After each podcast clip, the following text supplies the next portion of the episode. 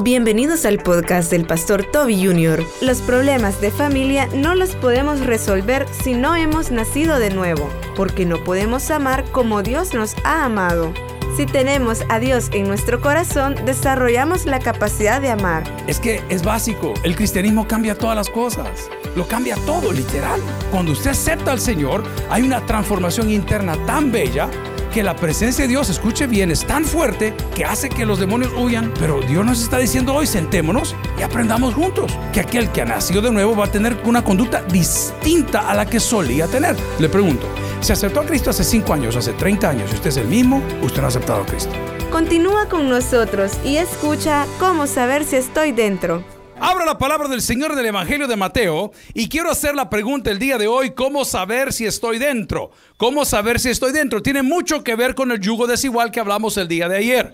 El Evangelio de Mateo es de suma importancia. Quiero que lo diga conmigo. El Evangelio de Mateo es de suma importancia. Y se preguntará por qué es importante. Bueno, en primer lugar, porque es parte de la palabra del Señor. En segundo lugar, porque cita muchos pasajes del Antiguo Testamento. Y es importante que nosotros conozcamos nuestros orígenes. Eh, muchos de nosotros que hemos crecido, se han desarrollado en el país, han olvidado sus orígenes.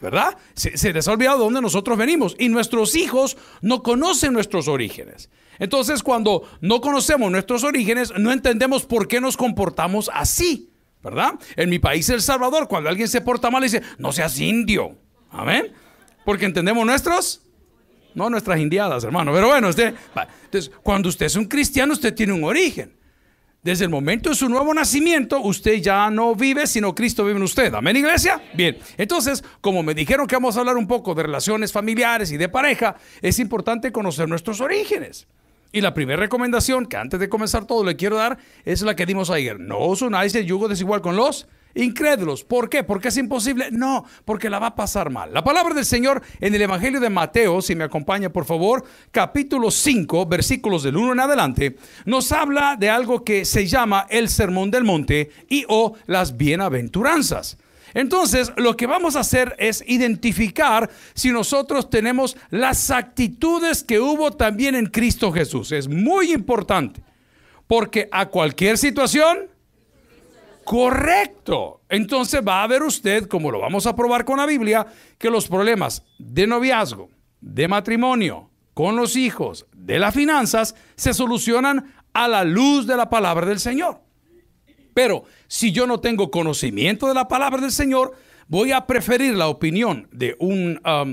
Ay, no quiero decir la palabra profesional porque son muy necesarios. Todos los médicos son necesarios, los arquitectos son necesarios, los ingenieros son necesarios, los psicólogos son necesarios, pero, pero no va a tomar en cuenta la palabra del Señor o no le va a dar la ponderación que la palabra merece. La palabra la leemos hoy y decimos, viendo la multitud subió al monte y sentándose vinieron a él sus discípulos. Y abriendo su boca les enseñaba diciendo, bienaventurados los pobres en espíritu, porque de ellos es el reino de los cielos. Bienaventurados los que lloran, porque ellos recibirán consolación. Bienaventurados los mansos, porque ellos recibirán la tierra por heredad. Bienaventurados los que tienen hambre y sed de justicia, porque ellos serán saciados. Y luego dice el 7, bienaventurados los misericordiosos, porque ellos alcanzarán Oremos al Señor. Padre, gracias por tu palabra, gracias por el Evangelio de Mateo, gracias por lo que vamos a aprender a la luz de tu palabra el día de hoy. Oramos por los amigos que están a la distancia, por los que se unen a través de las redes sociales, Señor, y el streaming de esta hora, y por los amigos que nos visitan por primera vez, que puedan volver a casa llenos de tu presencia y contentos de haber estado en esta coinonía. Te lo suplico en humildad, en el nombre del Padre, el Hijo y el Espíritu Santo. La iglesia dice, amén. Pueden sentarse, amigos y hermanos. ¿Cómo saber si estoy dentro? A ver, quisiera que me ayuden en mencionar, hay salvadoreños, ¿verdad? El día de hoy, amén. Quiero hablar con los salvadoreños para no molestar ninguna otra nacionalidad. Pero bien, eh, mencióname tres cualidades o características de un salvadoreño. Ahí está, el, ahí está el primero. ¿va? Excelente. Bayunco significa bromisto, chistoso. ¿Quién no es eh, salvadoreño aquí? ¿Quiénes no son salvadoreños? Amén. Pero Dios ya los perdonó, hermano. Así que no pasa nada. Ok, el salvadoreño es bromizo, es bayunco, excelente. Una segunda. Ah, hoy resulta, amén. Y todos son mantenidos del welfare, amén. Ok, trabajador. Excelente. Entonces, ya lleva dos. Si usted ve un hombre que es bayunco y trabajador, diría, ah, él es diputado. Digo, él es qué? Salvadoreño. Ok, la tercera, una tercera cualidad.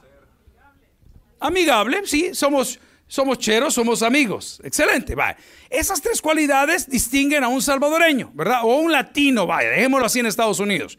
Porque hay gente que no es muy amigable. Por ejemplo, me he topado con gente en el elevador que a mi criterio, la gente de color es más amable que la gente americana. La gente americana es seria. No se mete con usted, no lo saluda, no lo voltea, pero ni a ver.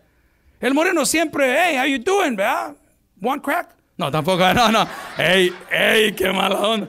Eh, hey, no dice el muchacho, el americano, ese, hoy subo al elevador y todos andaban unos zapatos que es de moda, los Nike Air Force, esos que son de dos colores, como panda se llaman. Todos, pero todos se son todos, íbamos seis. Y el único que no andaba de esos era yo. Y el único medio café era yo, vea, los demás eran así como café fuerte.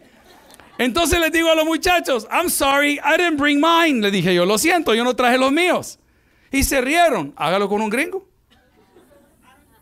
911, 911. Ok, ¿por qué estoy diciendo esto?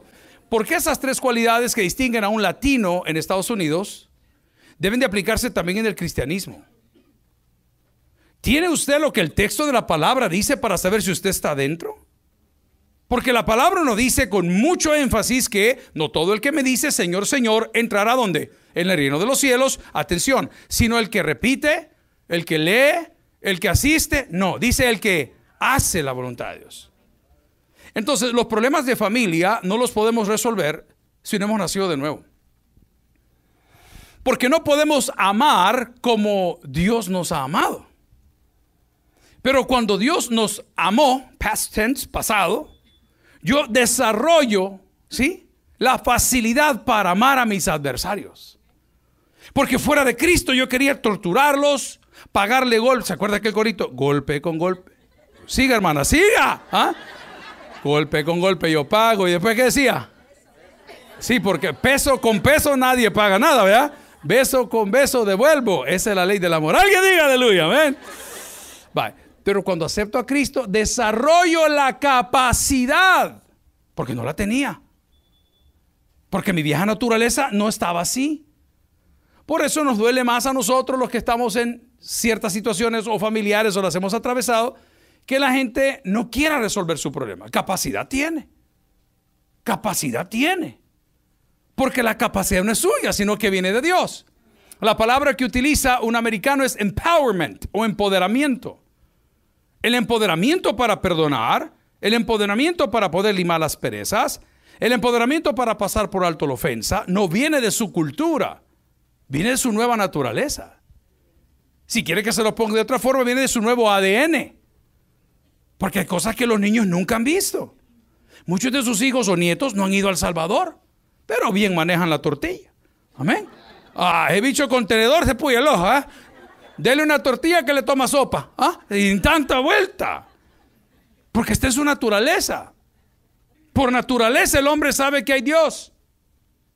Por eso es que los que tenían nulo conocimiento del Evangelio, cuando sus seres queridos morían, los enterraban a los pies de los árboles porque su conciencia, el árbol iba a absorber, el cuerpo le iba a tirar al cielo. Su conciencia lo dice. Entonces, ¿qué sucede hoy? Nosotros queremos venir a la iglesia y yo le agradezco la confianza, el cariño de estar aquí a la casa que nos abre las puertas también. Y van a hablar de pareja. Vamos, mejor hablemos de Cristo. Mejor hablemos de Cristo. Yo estoy en guerra y yo sé que no es adecuado. Muchos hermanos me, escriben, hablo pastores, amigos, hey, déjanos a nosotros, si es tu manera de ser. Sí, pero es que no hay dos maneras correctas de ser, solo hay una. O sea, if I die to self, si muero a mí mismo, ¿sí? si ya no vivo yo y Cristo vive en mí, voy a tener la capacidad de sobrevivir cualquier cosa que, que a mí me suceda o se me presente. Pero cuando lo veo de la perspectiva humana, entonces comienzo con los deseos de venganza, comienzo con el rencor, atención, comienzo a creer que mi problema no tiene solución y por ende quiero terminar con mi vida, olvidando que el terminar con su vida no ha terminado sus cuentas con Dios. Al contrario, las acelera. Al contrario, lo va a tener cara a cara. Entonces el Evangelio en el sermón de las bienaventuranzas o en el sermón del monte desarrolla la cualidad o el perfil del creyente verdadero. Esta tarde nuestra responsabilidad es pasarnos el termómetro todos y saber dónde estamos parados hoy. Comienzo diciendo que bienaventurado, usted ya sabe qué significa. ¿Qué significa bienaventurado? Doblemente bendecido. Entonces, ¿cómo le ver mal? Pues le está diciendo el texto desde ya que si se porta así le va a ir bien. Hermano, quiero hablar con el corazón en la mano porque estamos en familia. Lástima que transmitimos, no porque sería más pelado todavía. Pero voy al punto. A mí no me puede ir bien si soy soberbio, hermano. No me luce ser soberbio. ¿Hay rango para ser soberbio? Sí. Si hablamos de las cosas materiales, del tamaño de la iglesia, de, lo que el general había hecho, de que nosotros somos los... De... Sí, podemos un montón de locuras, pero no pertenece a nosotros. Y cuando usted agarra ese canal, le estoy dando un testimonio, le va a ir re bien.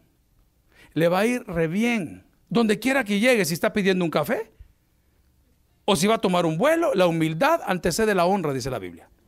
Entonces por eso usted es bienaventurado. En pocas palabras dice que le va a venir algo bueno, que es como vendemos el mapa. Es como yo, ¿le va a pasar algo bueno? No, si lo bueno que le ha pasado es que Cristo llegó a su vida. Por lo demás que no le caiga más que piedras en la vida. No se preocupe. El problema es que estamos viendo las cosas al revés con nuestra vieja naturaleza. Por eso detesto a la gente que es pistera de dinero. El mexicano no me va a entender. ¿A mexicanos hoy acá? Allá atrás. Amén, hermano. ¿Usted entiende lo que es pistear? Si quiere, vamos. Uy, hermanos. Amén. Pero nosotros pistero es dinero. El dinero, el dinero, el dinero. Deje la plata en paz, que usted puede tener toda la plata que quiere, porque lo hemos vivido varias veces y hay enfermedades que no se van ni con eso. Nosotros los que trabajamos en casas, los que vemos a estas familias poderosas, sabemos de lo que estamos hablando. Ahí tienen un niño con facultades o privilegios especiales y tienen toda la plata del mundo y pagan cualquier cosa con tal de no afrontar la realidad. Sácalo usted, llévelo usted, pídele usted. Es que con usted sí come. Es que a usted sí le hace caso. Es que usted, porque usted tiene algo superior. ¿Y qué es eso? Soy salvadoreño. No, usted en Secot va a terminar. Usted lo que tiene es el Espíritu de Dios en usted. Entonces, vamos a partir otra vez que desde el punto de vista cristiano, yo puedo resolver cualquier tipo de conflicto, pero si he experimentado el amor de Dios. Si no, va a ser más difícil. Sí, probablemente lo va a resolver porque va a aprender a guiñar el ojo. Pero va a llegar un momento que usted, ese problema va a volver a aparecer. ¿Por qué? Porque los hombres tendemos a regresar al lugar donde hemos estado. El que entendió, entendió. Si quiere que le explique, le dejo el correo. Amén. Si lo hizo una vez, lo va a volver a hacer. Lo va a volver a hacer. Anote la hora y la fecha. Es cuestión de tiempo. En el primer enojón vuelve a tomar, ¿sí o no? Y estoy diciendo cosas que puedo mencionar en el púlpito. Está esperando que usted cometa un error para decir, pues sí, como tú sos así, yo también soy así. ¿Por qué? Porque ninguno de los dos ha nacido de nuevo. En primer lugar, porque el primero no se valora. Porque aquel que se anda revolcando arriba abajo no se valora. Eh, no quiero decir, ¿hay dominicanos acá? ¿No? Ok. ¿Puertorriqueños? Ok. Entonces, eh, porque hay palabras que son grotescas. En mi país a los perros les decimos chuchos. ¿Ok? ¿Se entiende eso? Ok, bien. Yo tengo un adagio que dice, chucho bien comido no anda basureando. Repeat after me. El que entendió, entendió. Claro, pero como usted está aprendiendo a llevar su relación desde la perspectiva de su pasada manera de vivir, que trae los errores todo el tiempo a la mesa, que no ha sabido perdonar como Cristo lo perdonó, ¿sí? Que no respeta ni su propio cuerpo porque no respeta ni siquiera a Dios, ¿Cómo va a querer resolver ese problema? Yo por eso consejería matrimonial no la doy. Y estoy hablando de esto porque él me pidió que lo dijera. Y quien pague el mariachi pide la canción. ¡Seguimos! ¿Ah? ¿A qué voy? Es que es básico. El cristianismo cambia todas las cosas. Lo cambia todo, literal. Ayer hablábamos los que vinieron por la noche de que las, las pulgas y los piojos se van cayendo solos. Porque usted está cerca del Señor. Y dice la palabra que donde está el Espíritu de Dios, ahí hay. Y la gente confunde eso con hacer relajo aquí. Hay libertad. Es relajo. Libertad es pagar tus deudas a tiempo. Libertad es comer lo que puedes pagar. Es libertad financiera. Clavazón es lo que anda fiando. Es libertad. El Señor me llama a mentira. Entonces, cuando usted acepta al Señor, hay una transformación interna tan bella que la presencia de Dios, escuche bien, es tan fuerte que hace que los demonios huyan. Escuché un testimonio lindo, no tengo el privilegio de conocer al hermano, de alguien que practicó en algún momento brujería. Interesante, súper interesante. Ellos sí pueden dar fe, mire. Porque así como existe el mal, existe el bien. Ve a su suegra y va a entender. Amén. Ah, sí, andan varios con el 666 aquí. ¿Ah? Yo vi algunas hermanas entrar y se ¿Ah? Aquí como se ven en Texas. ¿A qué voy? Hermana, no lo tome personal si es una broma, hombre. Ya. La señora está casi con eh, ataque ahí atrás. Bien, entonces hagamos el análisis. ¿Estamos dentro o estamos fuera del reino? Si quiere, volvemos en la pantalla si me ayuda al versículo número uno. Y dice la palabra del Señor, viendo la multitud, subió al monte y sentándose, vinieron él quienes, sus discípulos. Amén. Discípulo es talmadín, el que aprende. Apóstol es el enviado. Discípulo es el que aprende. Nosotros debemos tener cursos de discipulado, que no los hemos hecho. Eso es bien curioso. Hay ciertas uh, divisiones dentro de la iglesia que lo hacen muy bien. Tienen cursos de Eso es necesario. Usted necesita conocer sus derechos. Yo me aflijo porque aquí graban los policías de los Estados Unidos, no sé de qué, de qué área, pero voy a hablar por los de California. Y no todos son buenos. Hay gente que es bastante racista. Y a mí me pone nervioso cuando veo esos videos que salen a las redes sociales, donde el policía dice, dame tu papel, y dice, no, no te lo doy. Dígale a uno en El Salvador. Vaya a decirle, vaya, a Venezuela y dígale, no, no te lo doy. a mí me, me aflige. ¿Pero y por qué lo hacen? Porque conocen sus derechos. Conocen sus deberes. Usted como creyente conoce sus derechos. Usted sabe que Dios es un juez justo. Aquí viene la noticia. ¿Cuántos dicen amén a eso? O sea que lo que le está pasando tiene razón. Ay, Señor, mentira. Usted sabe que es mentira. Y se victimiza para que le duela menos y para que se note menos. Pero Dios nos está diciendo hoy, sentémonos y aprendamos juntos que aquel que ha nacido de nuevo va a tener una, conducta distinta a la que solía tener. Le pregunto, ¿se aceptó a Cristo hace 5 años, hace 30 años, y usted es el mismo? Usted no ha aceptado a Cristo. Algo tuvo que haber cambiado. Cualquier cosa, lo que primero cambia, según la Biblia, es el corazón. Es lo primero que cambia. Hizo una expresión bien fuerte, vea lo que dice la palabra, viendo la multitud, sube al monte y sentándose vinieron sus discípulos y abriendo su boca les enseñaba diciendo, lo primero, versículo 3, doblemente bendecido, que es el pobre de espíritu, el que reconoce la necesidad de Dios en su vida. A ver, un matrimonio, un noviazgo, un negocio, una empresa, una amistad que reconoce el señorío de Cristo en medio, funciona. Hoy estamos almorzando con unos hermanos, vamos a restaurantes cinco estrellas, Lambo, se llama ahí, amén. Eran ahí por libra lo pesan a uno, hermano, amén. Happy New Year, decía la señora, amén. Happy New Year. Y comenzó, le digo, hey, brother, diríjanos usted en oración.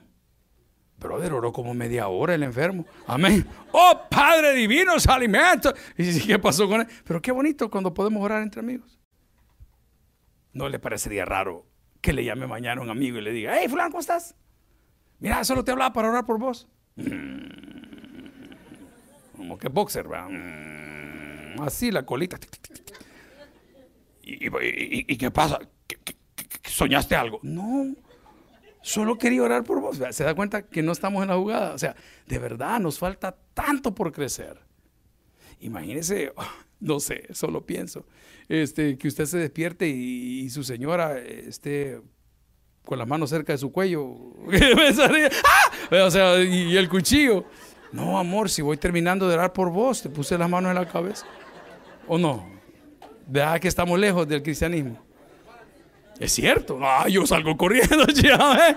Yo, pero duermo con corvo vos en la cama. Pero no estamos acostumbrados. pero queremos que el Señor reine, que el Señor arregle mis problemas. Estamos bien lejos de una realidad. No lo estoy contando porque me lo memoricé, porque lo vivo, porque no lo hago. Porque en 29 años de formar una familia, yo no recuerdo, y soy bien honesto con usted, haberme despertado en la madrugada para orar por mi mujer. Nunca. Nunca. Y después me pregunto, ¿por qué flota ella en la noche? No, ¡Ay, el exorcista! Eh, ¿Por qué flota? Porque no oramos. Y mira, y el recibo, la luz, y el agua, y los niños, y las tareas, y la ropa, y la comida, y el viaje, y los boletos, y, los pasaportes, y las cosas que nos mandan. Todo, de todo hablamos en esa casa, menos de Dios. Y después queremos que Dios arregle si Dios, He doesn't govern, Él no gobierna tu vida. Él es parte de tu vida, porque le dedicas una hora, hora y media a la semana, que está bien por tu trabajo, pero el gobierno de Dios eh, no se vive un día, se vive todos los días. Es darle el espacio y el lugar, nada más.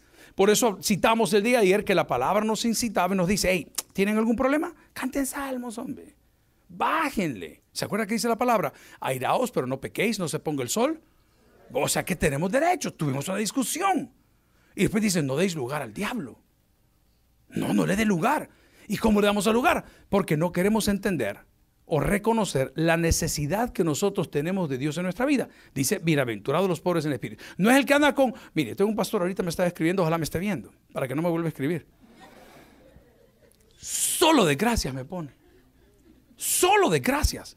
¿Hay hombres en la casa del Señor? Man up. Sea un hombre. Su mujer quiere ver en usted un hombre. Un tipo que responde, tal vez no tiene toda la respuesta a las cosas, pero sea hombre. Cada vez que te encuentran en una falta, no has tenido los pantalones de decir si es verdad.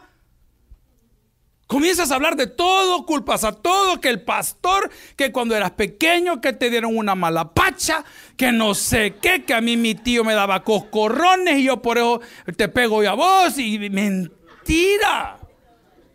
Mire, es terrible. Porque este pastor me escribe y cada vez que me escribe es un cuento. Si no duele la cabeza, le duele la rodilla, le duele el cuello, le duele... Y ha tenido oportunidades toda su vida. ¿Por qué le va mal si los dos creemos en el mismo Dios? ¿Por qué le va mal? Porque Dios no gobierna su vida.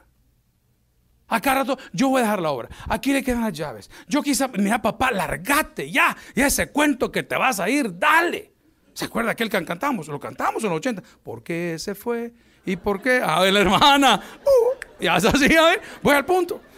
Amigo y hermano, es tiempo que nosotros resolvamos las cosas a la manera de Cristo y la manera que podemos hacer reconociendo que lo necesitamos cosas que pasan, hermano. De verdad, ¿cuántos son menores de 40? Menores de 40. Bueno, tomen nota.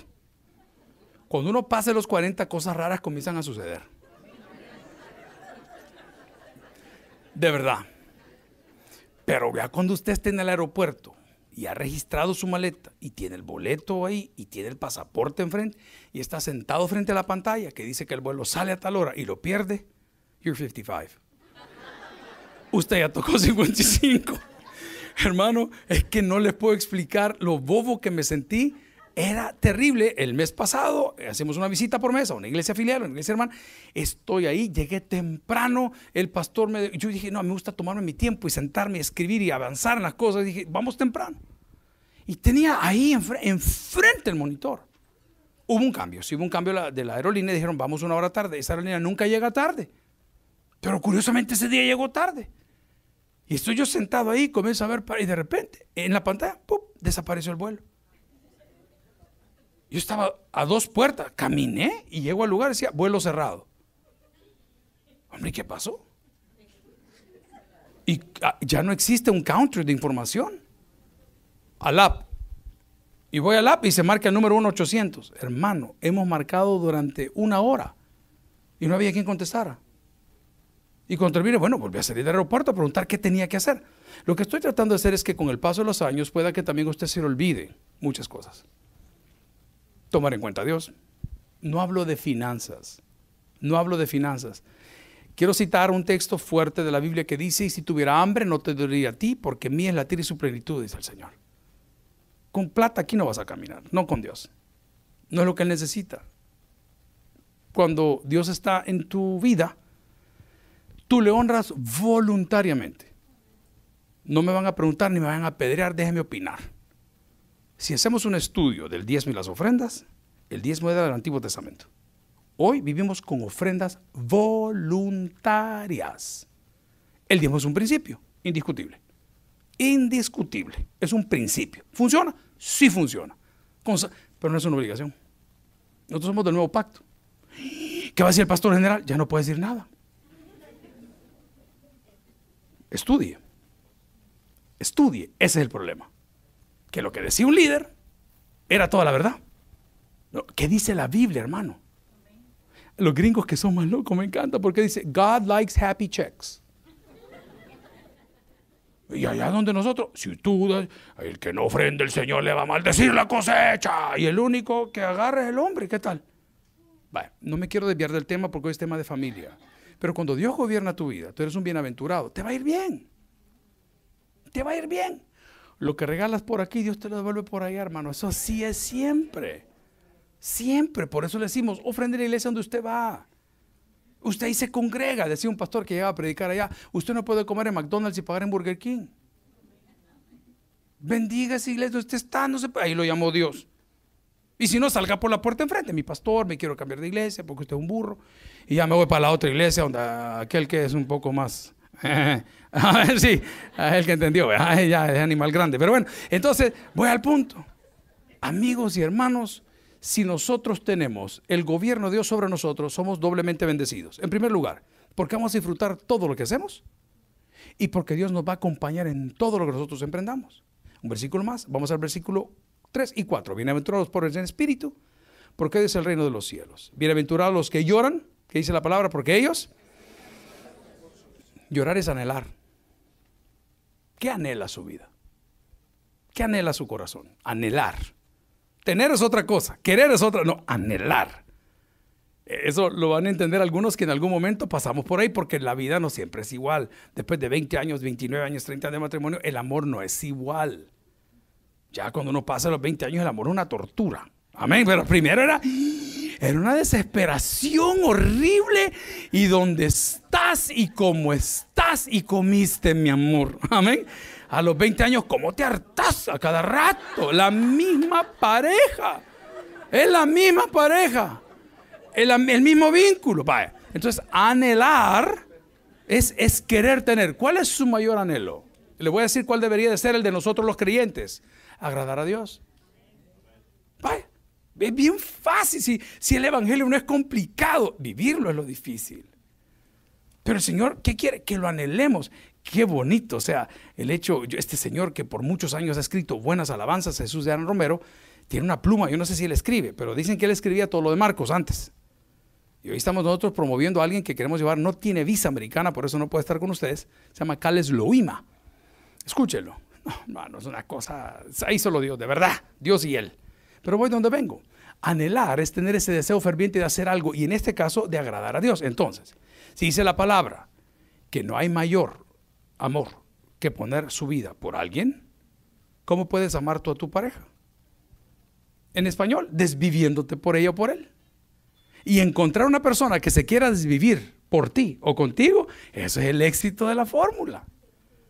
Por eso es que las relaciones matrimoniales y noviazgo no comienzan en la cama. Les voy a contar qué pasa en Israel para aquellos que somos un poco ajenos a la cultura. Yo soy salvadoreño, no soy judío. Pero es curioso que en Israel para poder tener novio o novia, usted tiene que tener un tutor y ese tutor es el encargado de su grupo, por decirlo, su pastor. Entonces los jóvenes van, eh, hoy que estamos, ya estaríamos en Shabbat, ¿verdad? Y ahorita, hoy es sábado, ya terminó, ¿verdad? Ayer comenzó con la primera estrella y terminaba hoy con la primera estrella. Bien, pero el día sábado, cuando se van a ver ellos, están en los hoteles, en los lobbies. Entonces los hoteles en Israel tienen una función completamente distinta. Es the place to be.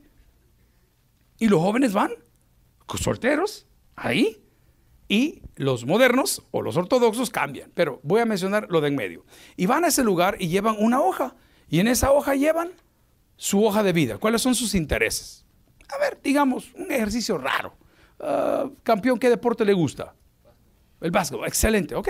Entonces vienen y, va a ir a platicar con una señorita y dice, mira, esta es mi hoja de vida, este es mi resume. Lo estoy haciendo con una hoja, ellos son electrónicos en todo. Y mira, estos son mis intereses, esto me gusta hacer. Ah, a mí también. Entonces vienen ellos y cuando encuentran el match de su, de su relación, inmediatamente van donde su rabino y le dicen, hey rabino, creo que con él, con ella, podemos comenzar una relación. Y habla el rabino y habla con las familias. Ahora. ah, qué bonito, qué aburrido, dice el marido. Qué horror. No sé a quién creerle, pero bien. Pero qué bonito. Entonces vienen ellos y se evitan el montón de problemas porque amor de lejos para los conejos. Amén, el que entendió, entendió. No, si nosotros nos escribimos, sí, pues sí, pero usted le manda el lado bueno, déle el otro lado. Donde le falta la muela, tómese ahí la foto, ahí tómesela. Esa mándele, mira, me falta esta, ¿eh? No, usted le enseña el que tiene completo. Y cuando la ve el hombre, dice, hombre, ¿y qué pasó aquí? ¿Verdad que sí? ¿Ok? Ahí no, entonces usted va viendo sus intereses. Dios es tan bello que ha revelado todos sus intereses en la palabra. No tiene nada oculto. No quiere nada oculto, no quiere nada indebido, porque dice que ese es el amor. Y el amor de Dios nunca deja de ser. Entonces, cuando alguien dice, pastor, nos vamos a divorciar porque se acabó el amor, eso es falso. El verdadero amor nunca deja de ser. Se acabaron los intereses. Se acabó la calentura que nos llevábamos o la aventura que desarrollamos. Pero el amor no se acaba. Entonces, cuando Dios gobierna nuestra vida, no solamente somos bienaventurados porque andamos nosotros eh, humillados sabiendo que le necesitamos, no solamente nosotros somos bienaventurados porque queremos recibir esa consolación o el acompañamiento de Dios. le doy un ejemplo. Voy a hablar por la iglesia que yo pastoreo. Pastor me dice, eh, nos vamos a casar, pero solo por lo civil, por cualquier cosa. Hermano, dígame que es cualquier cosa. Será su cuñada. Amén. Es cualquier cosa. Amén. No, pero ¿cuál es la cualquier cosa? ¿Quién es? Y le digo, no, hombre, si el matrimonio no era así. El matrimonio en la Biblia era un pacto. Sí, hay muchos pactos y maneras de pactar en la Biblia. Y el matrimonio era un acuerdo entre dos personas, un acuerdo. Entonces, decir, el matrimonio es como el demonio. Entonces, usted decidió mal. Porque era un pacto, era un acuerdo de no agresión, era un acuerdo de, de complementarnos, era un acuerdo de convivir. Entonces, ¿cuándo se convirtió en un demonio? El día que uno de los dos o los dos dejaron de cumplir lo que prometieron. Entonces, hago una pregunta, antes de salir corriendo, ¿qué nos ha pasado a todos, hermano? Yo le puedo contar más de gracias que bendiciones, pero no por lo que la señora mía es, sino por lo que yo soy. Por los pensamientos, por las oportunidades, por los pecados, por, por lo que sea. Tú dices, no, hombre, claro. Y al final digo, no, Señor, mira, si el matrimonio es una decisión. Claro, no vamos a entrar. Aquí tengo unas preguntas que me dieron de ustedes y tengo tres más que acaban de llegar. Que no podemos nosotros sostener relaciones que nunca debieron ser. Eso se lo estoy diciendo de frente. ¿Usted apoya el divorcio? De ninguna manera, pero hay relaciones que no pueden ser. Si usted la están golpeando, salga corriendo y llame a la policía. Hoy. Hoy. No espere mañana. Hoy llame a la policía. Eso no puede ser. Eso no es de ningún hijo de Dios. O de ninguna hija de Dios. Entonces nosotros queremos hacer caber ese coso raro que no es un matrimonio bajo la cobertura de Dios y que Dios lo bendiga. Por ejemplo, cuando Dios diseña el matrimonio, ¿qué dijo? Varón. ¿Y entonces qué hacemos con el otro? Se lo voy a poner de otra forma, dos formas. Todo lo bueno que Dios le dio es para adelante. Ojos, nariz, boca, manos, pies, órganos reproductores, para adelante. Va, ¿Ya entendió? Va? O le explico. Número dos, todo lo que Dios bendice, fructifica. Un hombre y una mujer, fructifica. La lógica, la biología, la ciencia, la historia nos aclara que es un matrimonio. No, pero es que nosotros queremos derechos. Yo tampoco me voy a negar que usted tenga derechos. Derecho a condenarse, derecho a que, que vaya al infierno. Ese es su derecho. Pero el matrimonio per se es lo que Dios diseñó. Hermano, ayer me llevaron a cenar un lugar que se llama, ¿dónde está mi hermana? Él si no se un, un lugar eh, colombiano, mi pueblo. Exacto. Bailamos porque había música en vivo, amén. no me quiero desviar del tema. Entonces me dijeron, pastor, que quiere comer. Y hermano, yo soy Era una. Ahí la comida es basta. O sea, es increíble. Yo soy comelón, pero trato de no hacerlo. Entonces es como que yo llegue a mi pueblito, a mi pueblo, y le diga, deme una bandeja paisa y, me sirvan churros españoles. Entonces la señora me dice, mire, yo no pedí eso. Si es que eso no es lo que dice. Así el matrimonio donde no cabe. Y por eso nos va mal. No lo digo yo, lo dice la Biblia que el hombre, cuando pasara el tiempo y el amor de muchos se iba a enfriar, a lo bueno le íbamos a llamar malo y a lo malo le íbamos a llamar bueno. Esta mañana andamos haciendo ahí ejercicio alrededor donde estamos y andaba una pareja de asiáticas, mujeres, pero una parecía jugar el rol de varón y una parecía el rol de la niña. Mire, yo estoy viejo ya, pues, y ya uno no tiene nada que perder, vea. Pero yo cuando ve a la cipota, y dije, santo Dios, y esta muchacha, ¿qué habrá pasado? Porque en su cultura no es así. Dígale uno de estos papás o los abuelos de ellos, mire, la niña hace tal cosa, la desheredan hoy. Pero se han venido para acá. Y aquí comenzaron a cambiarle nombre a las cosas. Había un señor que cantaba música en inglés que decía, You give love a bad name. ¿Cómo se llamaba? Bonjour. Ah, era mi favorito. Voy al punto. Entonces, dice la palabra del Señor, bienaventurados los que vieran porque recibirán consolación. Estoy tratando de probar, amigos y hermanos, que el matrimonio, el noviazgo, la sociedad, la amistad tiene solución si hemos nacido de nuevo. Para saber si hemos nacido de nuevo, tengo que saber las siguientes cosas. Número uno, ¿reconozco la necesidad de Dios en mi vida? Número dos, ¿tiene actitud de hijo? Escucha, es sumiso al mandato de Dios. Solo para saber si yo soy salvo y puedo jugar, porque si no estoy mal. Dios no puede arreglar algo que Él no hizo. Puedo mencionar en tercer lugar, eh, estoy esperando el consuelo de Dios para poder fortalecer mi relación. Pero lo que estoy tratando de decir es que si yo estoy dentro de esas bienaventuranzas, el perfil del cristiano, según yo lo quiero llamar en la noche de hoy, puedo estar seguro que Dios me va a respaldar. Habiendo dicho esto, me pasaron algunas preguntas el día de ayer que habían, no sé si las recogieron miércoles, no lo sé. Dice campaña de la amistad, conferencia para parejas. La primera pregunta, ¿cómo puedo tener una mejor comunicación con mi esposo? Ok, llevémoslo a la Biblia. ¿Cómo puedo tener una mejor comunicación con Dios? Nunca me separe la Biblia de todo porque es el centro de nuestra fe. Entonces yo le puedo decir, escribir una carta. Ok, ¿cómo puedo tener mejor comunicación con Dios? Aprenda a escuchar primero. ¿Lo quiere repetir conmigo? Aprenda a escuchar primero. Usted no va a poder tener una plática con su pareja. Ya vimos que somos salvos o no, ¿verdad? Ahí está el perfil habiendo visto que sí o no, usted toma la decisión al terminar el culto de invitar al Señor o no. Pero si todavía siendo salvo tenemos problemas de comunicación, probablemente es que no puedo hablar porque no he aprendido a escuchar. Es un grave problema. Nosotros los hombres latinos tenemos ese defecto. No sé si lo han notado o no se habían dado cuenta. La mujer nunca se calla. Esa es una realidad bíblica. Estoy bromeando. Pero el hombre tampoco deja hablar. Entonces cuando la señora aparece diciendo, amor, ¿podemos hablar? Suelta la lora el hombre. ¿Por qué? Por la fe que tiene. Que a saber de dónde le va a venir la tormenta. Vaya, sudando. Ok, entonces para poder entablar una buena conversación con Dios o con mi pareja, nosotros somos la esposa del cordero, ¿no? Entonces tráigame todo a la Biblia. ¿Qué debo de hacer? Debo de aprender a escuchar, ojo, y haga preguntas para saber si realmente está poniendo atención.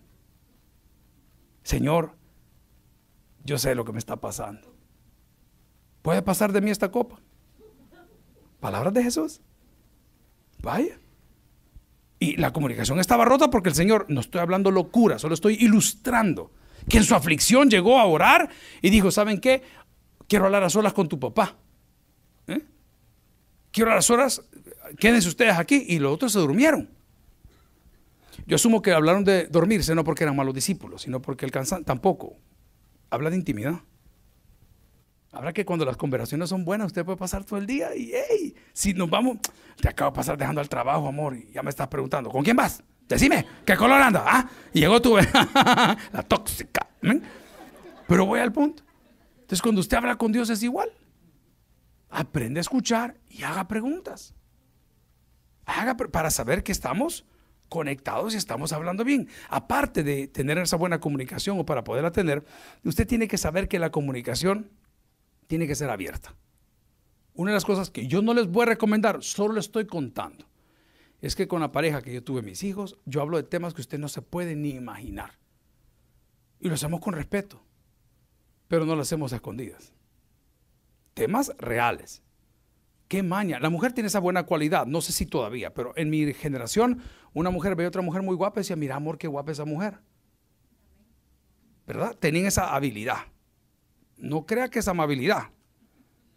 Mm, lo están probando. a ver si le pone la pechera. lo están probando amor, mira qué guapa aquella. Y la, ve la reacción y usted, uy, qué fea. Vea, José, ¿es así o no es así, José? ah, a mí me dijeron que Román en seco lo tienen. Yo no sé, a mí me dijeron. Voy al punto. Una comunicación, aprende a escuchar, haga preguntas, ¿sí? Y hable abiertamente. Pastor, quisiera hablar con usted. Cuénteme, hermano. Es que hay un problema. Mire, hermano, no me haga perder el tiempo. De verdad con todo cariño, ¿qué, ¿en qué le puedo ayudar? No, es que fíjese, y comienzan a dar, Dios es igual. Qué bonito es cuando uno llega ante el Señor y dice, Señor, yo sé lo que hice, qué regada, Señor. Eh, perdóname, Señor, ¿será que esta vez me puedes ayudar y me puedes corregir poquito? ¿Será que me dejas, eh, sí, suavecito, estás hinchaseada en tres pagos, Pai? Tres pagos, Señor, soname tres veces, pero suavecito. Yo creo que un padre aprecia eso. No así. Al que llega sinvergüenzamente dice, sí, sí, sí lo hice yo.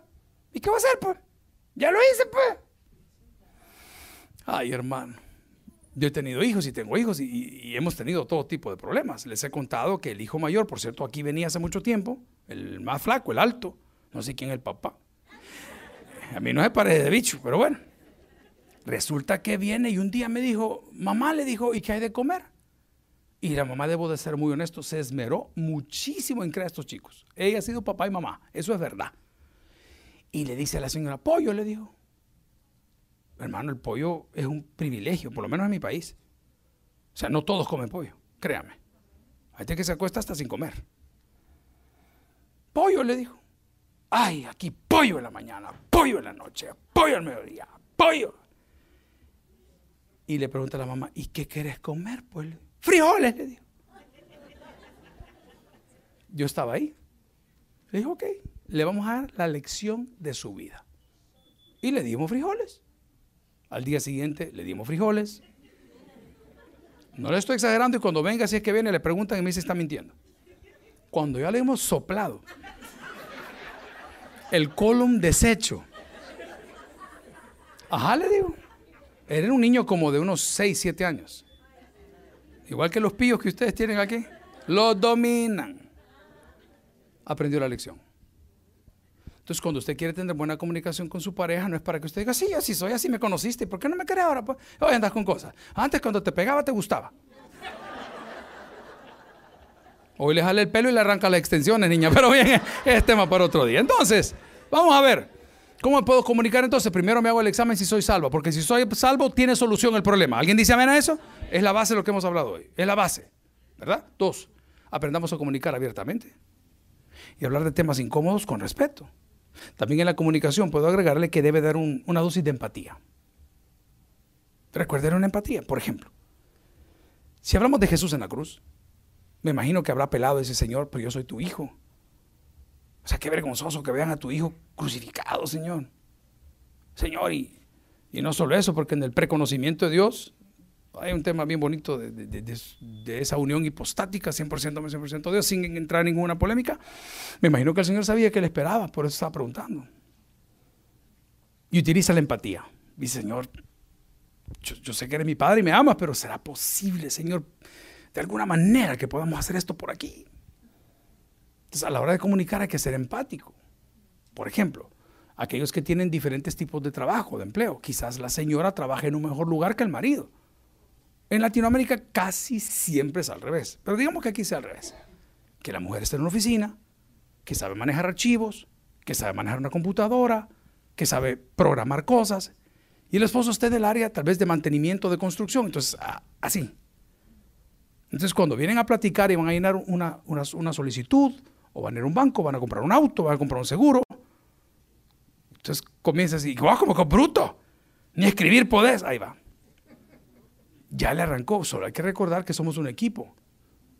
Estamos tirando hacia la misma cancha. Entonces la empatía es necesaria.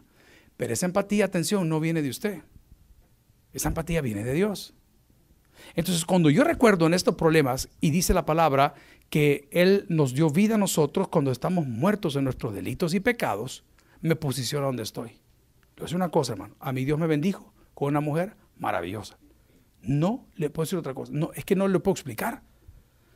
Porque para el lío de problemas en que yo me he metido, una mujer promedio ya me hubiera dejado. ¿Quién, ¿Quién dijo amén para reprender la Controla a tu mujer, compadre. ¿Qué pasa ahí? Hoy resulta que han soltado las pedradas, pero ya se hubiera ido. Pero Dios sabe lo que pone. Entonces, la empatía. Por ejemplo, la empatía no tiene que ser verbal. Me encontré un joven en las elecciones del Salvador la semana pasada, día domingo. Fuimos a votar en familia, después del culto, que me toca predicar 9 y 11. Luego almorzamos, a las 2 de la tarde fuimos. A esa hora evangelizamos, pero es prohibido hacerlo en El Salvador ese día. Entonces nos fuimos juntos. Y estaba un joven, eh, joven de 22, 23 años, y me dice, hola, mi nombre es Eric, no sé quién, me ha pedido todo raro. Eh, estudio en la academia de aviación donde estaba su hijo, me dijo, y a mi mejor amigo se le murió su papá, y quisiera que me diga, ¿qué puedo decirle a mi amigo? al ver al joven tan joven y tan inexperto, le dije, no le digas nada. Entonces la mamá me dice, no, pero es que él quiere que usted le diga cómo puede llegar donde su amigo. Digo, solo que llegue y que lo abrace, que no diga nada. No, tiene que decir nada. Empatía no siempre es hablar. Empatía es saber que cuando un familiar nuestro se enferma en El Salvador, usted no, ¿y qué tal tu mamá? ¿Y cómo está tu mamá? ¿Y qué tal? Mi hermano, lo mejor que puede hacer es orar y dejar que sane solo.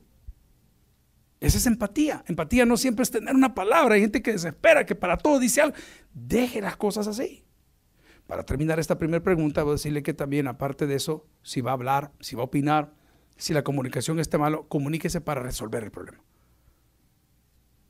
No para hablar del problema. Busquemos una solución al problema. Mira, tenemos que hablar para decirnos lo mismo otra vez. Si hablamos, si vamos a volver a hablar, busquemos una solución al problema. Y le voy a dar un consejo no pedido.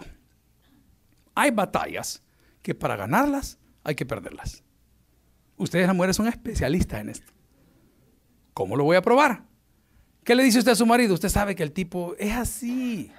Él cree que es el presidente Trump, pero tiene ADN de Rambo, pero canta corridos tumbados no sé, él tiene un concepto de él bien raro, ¿verdad?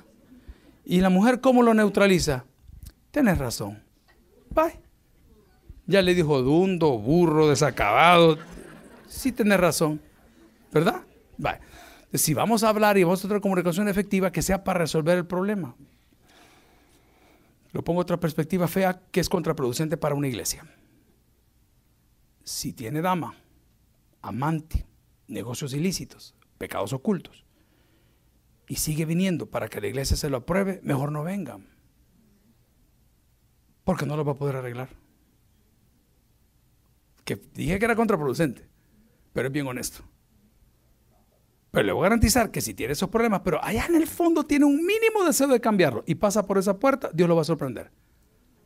Pero tiene que querer hacerlo. Entonces, para poder tener una comunicación efectiva, ¿qué tengo que hacer? Pues hablar con empatía, hablar para resolver el problema, ¿sí? Hablar con respeto y saber que si me humillo, Dios me va a dar la salida. ¿Tenemos tiempo para una pregunta más? ¿Sí? Amén. La segunda pregunta decía, algunas citas bíblicas para tomar en cuenta a Dios en la solución de los problemas en el matrimonio. Y creo que esto es bastante básico a nivel cristiano. ¿Sí? Si uno se humilla, el Señor se manifiesta. No lo siga. Al ladrón no se le sigue, se le espera vamos a aplicarlo entonces. Mi esposo tiene problemas de alcoholismo, mi esposa tiene problemas de drogadicción, porque los alcohólicos no siempre están en los bares, hermano, están en las casas. Esa afición a la melatonina que usted tiene, esas gomitas y esos para dormir, y ese montón de cosas que nadie habla, es una realidad.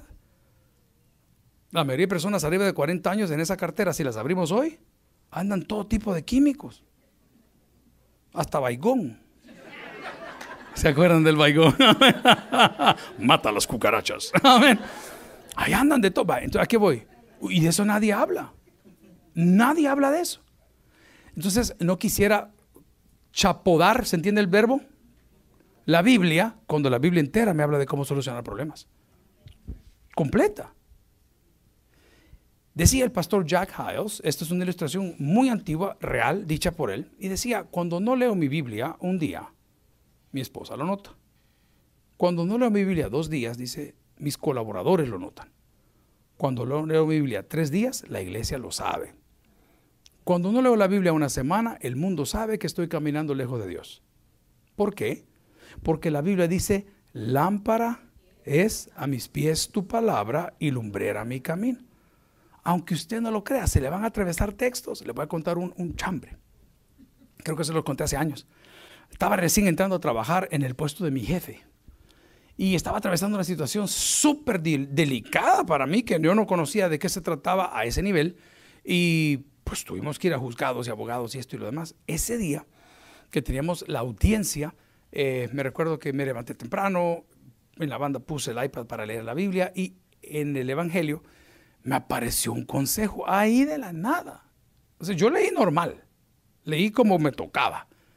Pero a la hora de llegar a hablar con los abogados y con todo el mundo, me dicen, mire, la persona que tenía el problema dice que no quiere seguir y que quieren conciliar. Y me dice el otro abogado, no, no, me dijo, si vamos bien, ¿por qué lo va a hacer? No, este volado lo ganamos. Y me acordé de mi lectura bíblica. Mira, le digo, te quiero contar algo. Fíjate que hoy en la mañana, mientras hacía ejercicio, leí la Biblia y me apareció esto y decía, y si llegas a tener un problema, voy a parafrasear, ponte de acuerdo con tu enemigo, no sé que tu enemigo te lleve ante el juez. Y el juez, hasta que te quiten la última blanca, usa la palabra. Fíjate que me apareció, no pastor, pero si ya ganamos, me dijo, si este volado va con todo. Mira, le digo yo, yo, prefiero, mejor conciliemos. Le voy a contar por qué. Porque este problema se dio. Porque yo no me comporté como pastor, sino que me comporté como hijo. Presta atención a los detalles para no perderlo ni meterme en líos. Yo me comporté como pastor y el pastor cuida sus ovejas. Si el pastor José ve que alguien está rompiendo sillas acá, lo más probable es que le diga, hey hermano, no hombre, deje, no hombre, ¿me entiende? Ese es como pastor. Pero si yo me comporto como hijo, quizás hubiese sido como mayormente fuerte. El tema era familiar, no tenía nada que ver con la iglesia. Y yo defendiendo a mis hermanos, defendiendo a mi mamá, defendiendo a nuestra familia, dije, vamos a la guerra. Pero lo correcto era no quitarme la investidura de pastor. Lo correcto era ser misericordioso, ser manso, buscar primero. ¿Me, entiende el, texto que leímos al principio? Si yo entro ahí, no me meto en el lío. Entonces, respondiendo a la pregunta, algunas claves bíblicas o versículos bíblicos para tomar en cuenta la solución de los problemas, toda la Biblia. Lámpara es a mis pies tu palabra y una más. Por más de un año, mi pareja me ha estado abusando psicológicamente, emocionalmente, hasta espiritualmente. Me cela mucho. Y hasta me ha prohibido hablar con algunas personas, inclusive en la iglesia. Siento que me denigra y me siento mal. ¿Qué puedo hacer? Bueno, número uno, recuerde que somos una sola. Ok. Entonces, ¿usted denigra a su mujer? ¿Se denigra? Ok. Así se la Biblia, porque nadie jamás despreció su propia carne, se la cuida, dice la palabra, y la sustenta. Número dos, ponga límites. Dígalo conmigo. Sí. Ponga límites. Lo voy a ilustrar de otra forma. En la casa tenemos hijos mayores que salen, que vienen, que van. Y le digo, el límite es 11 de la noche, hijo. El abuelo decía, después de las 11 no pasa nada bueno en la calle. ¿Qué sucede? Como no tiene consecuencias, los límites no los respetan. Nosotros que venimos de visita aquí donde usted vive, no andamos tirando chicles ni tirando basura en la calle, porque hay consecuencias. Entonces, la clave son tres. Ley, límite y consecuencia. ¿Lo quiere decir conmigo? Ley, límite y consecuencia. Donde no hay consecuencias, no hay límites. Y donde no hay límites porque no hay ley. Entonces, hoy usted está pidiendo auxilio, gloria a Dios. ¿Puede darle auxilio, Señor? Sí le puede dar, pero el problema fue que nunca puso boundaries nunca puso topes. Y si ya le levantaron la mano, lejos de Dios, garantizado que le va a volver a suceder. Entonces, ¿qué hago, pastor? Adviértale. Mira, amor, yo hasta ahí no llego. Yo creo que eso no es de nosotros, eso no es correcto. Y la Biblia dice, hey, sepárese por un tiempo mientras se arreglan las cosas, mientras baja la calentura. Pero si le acaban de meter un cuchillo y usted se duerme al lado de ella, compre un cohete. Porque va a haber que frenarla. No, aquí, aquí me voy a quedar porque esta es mi casa. Yo prefiero salir, hermano. Voy a hablar por mi país. En El Salvador, los hombres hoy estamos en desventaja. Las mujeres estuvieron por muchos años. Muchos años. Eso ya cambió. Porque esto que esta persona pregunta, que no sé ni quién hizo la pregunta, a mí me las han dado tal cual están, habla de abuso psicológico, emocional, y aquí le faltó uno, financiero. Amén, dice el hermano, hasta la ola hicieron todas en el espíritu aquí. Pero definamos que es un abuso financiero. Le hacen embargo, como hacen los gringos a todos los países que quieren dominar. Cierran todo. ¿En Cuba qué hicieron? Los ahogaron. No, no le mandamos la vida. No, quiten la vida. Quiten esto. El embargo económico. Cierran. Y todo el mundo con miedo. Entonces, este tipo de abusos, pues si hubiese escogido bien, no estuvieran sucediendo. El problema fue que usted le llamó amor algo que no es amor. O le ha llamado matrimonio algo que realmente no lo es. Pero ¿qué podemos hacer? Porque queremos salir del problema. Mi sugerencia el día de hoy en cuanto a los abusos sería que usted pueda literalmente poner límites en las cosas, entender cuál es el propósito del matrimonio. ¿Cuál es el propósito? Compañerismo, hombre. De verdad. Hey, no va a ser igual siempre, debo decirlo. No, no es igual siempre. La etapa de los chicos ya pasó, o es una etapa intermedia, o ya viene la etapa de los nietos, ¿verdad? Ya el, síndrome del nido vacío. Ya la mujer dice, a mí ya no me quieren porque con mis hijos ya crecieron, ya nadie me pone. Son etapas, es verdad, señora, pero, pero son etapas, ¿verdad? Yo sé que ni el Señor, ni la muerte la quiere, la ha devuelto cuatro veces, imagínense.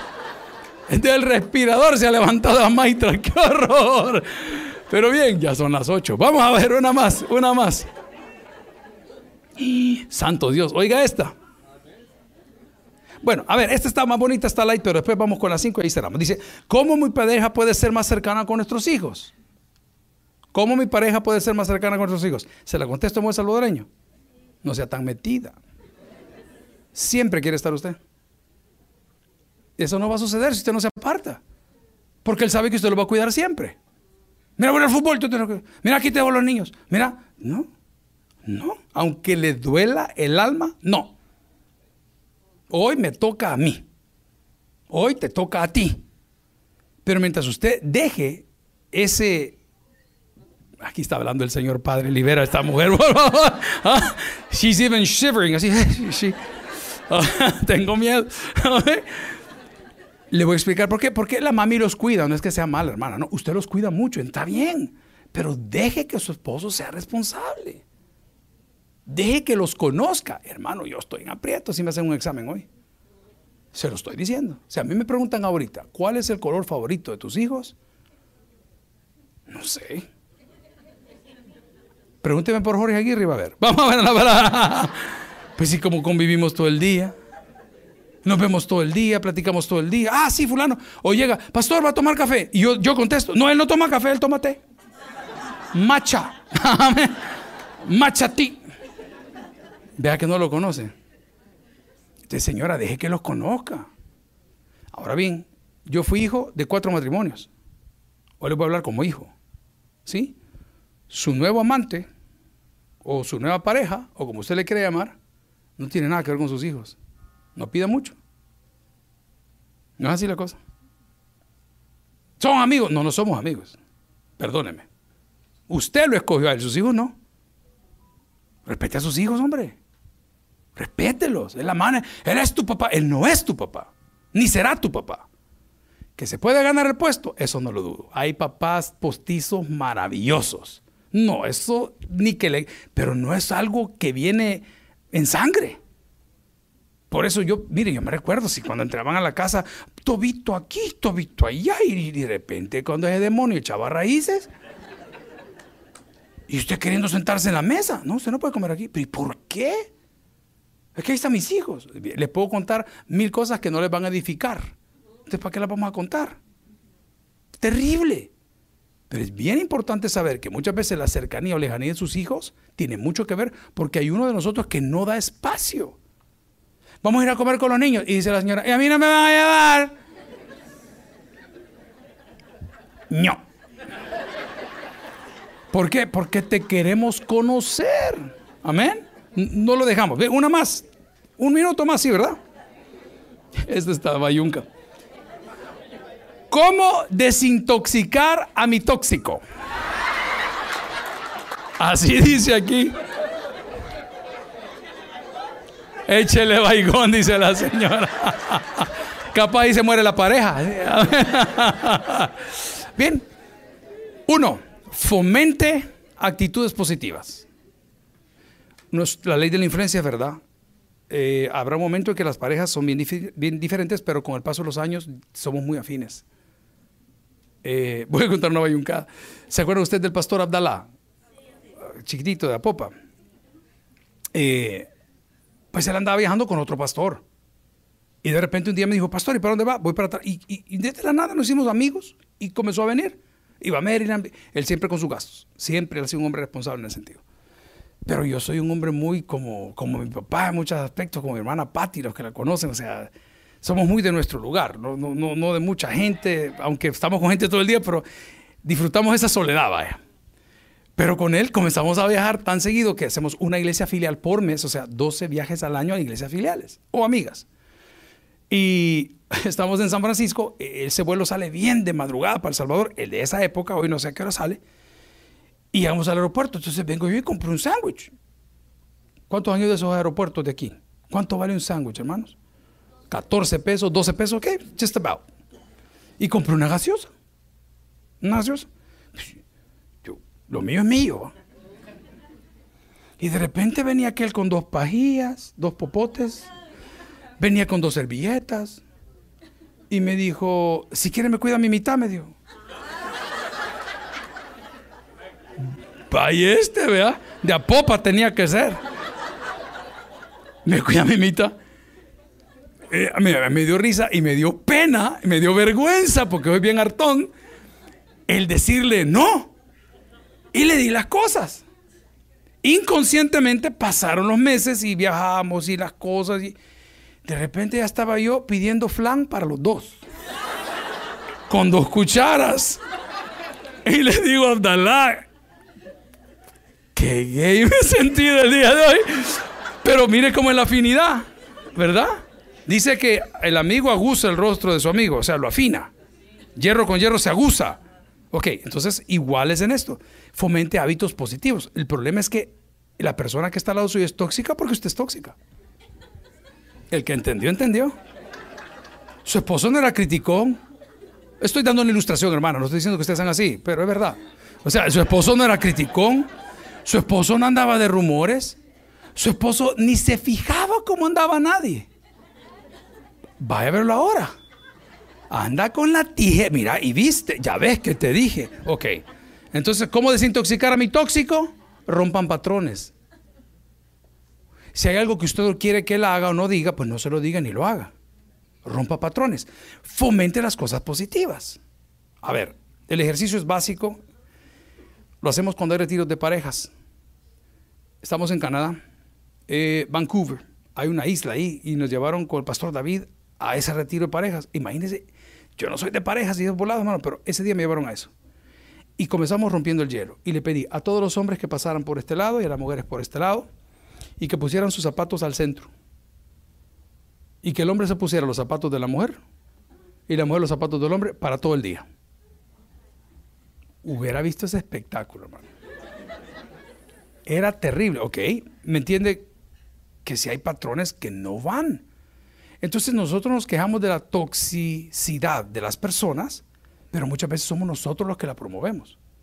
segundo ejercicio podría ser, busquen cosas positivas. Vaya amor, si vamos a ver algo, no puede decir nada negativo de esa persona. Todo lo que diga que sea positivo. Le va a costar.